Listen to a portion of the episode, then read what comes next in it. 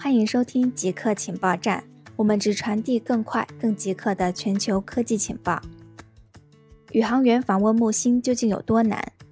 木星是太阳系最大的气态巨行星，没有岩石表面，气体主要由氦和氢构成，而且越往深处密度越大，压力越大，温度也更高。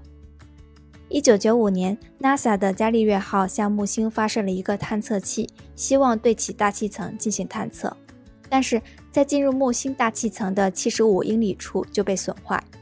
在这个位置，气压比地球任何地方都要高出一百倍。而如果是在木星内部的一万三千英里处，压力则是地球海平面压力的两百万倍，温度比太阳表面还要高。由此可见，人类要进入木星深处几乎不太可能。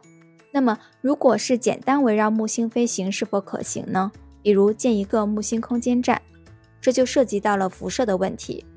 木星有着太阳系最强的磁球层，其中的磁场会让邻近的粒子带电，并且加快到极高的速度，而这个速度甚至能瞬间把飞船的电子设备烤焦。对此，NASA 的木星探测器朱诺号使用了三组旋转的太阳电池板阵列，目的就是减少暴露在辐射之下。而即便如此，载人飞船仍然需要与木星保持相当远的距离才会比较安全。所以说，从目前来看，宇航员要访问木星仍然是一个极具挑战的事情。安卓十是普及速度最快的安卓版本。安卓版本的碎片化一直是安卓生态系统面临的一个大问题，而近日，Google 宣布了一个好消息：去年九月份发布的安卓十成为所有安卓版本中普及速度最快的版本。